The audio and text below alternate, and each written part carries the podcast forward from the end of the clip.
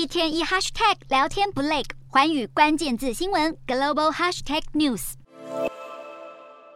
美国总统拜登在其中选举后举行首次记者会，由于这次民主党的表现意外强劲，拜登似乎有意把握住这股气势，寻求二零二四年竞选总统连任。这次民主党在其中选举保住了几个关键的国会席次，让共和党没能掀起红色浪潮。拜登也不忘赞扬民主党在这场选战的表现。虽然拜登有意挟带这股动力寻求总统第二任期，不过近期的民调显示，拜登支持率持续探底。多数人对美国现状不满，而且有将近七成的选民不希望在二零二四年看到拜登寻求连任。此外，拜登在记者会上还被问及之后可能在 G 二十峰会上与中国国家主席习近平会面一事，拜登并没有正面回应是否会当面表明美军将协防台湾，但表示双方确定会讨论到台湾议题。拜登强调，台湾准则始终没有改变，在和习近平对话时会重申美国与中国相互竞争但不冲突的立场，但不会做任何根本性的让步。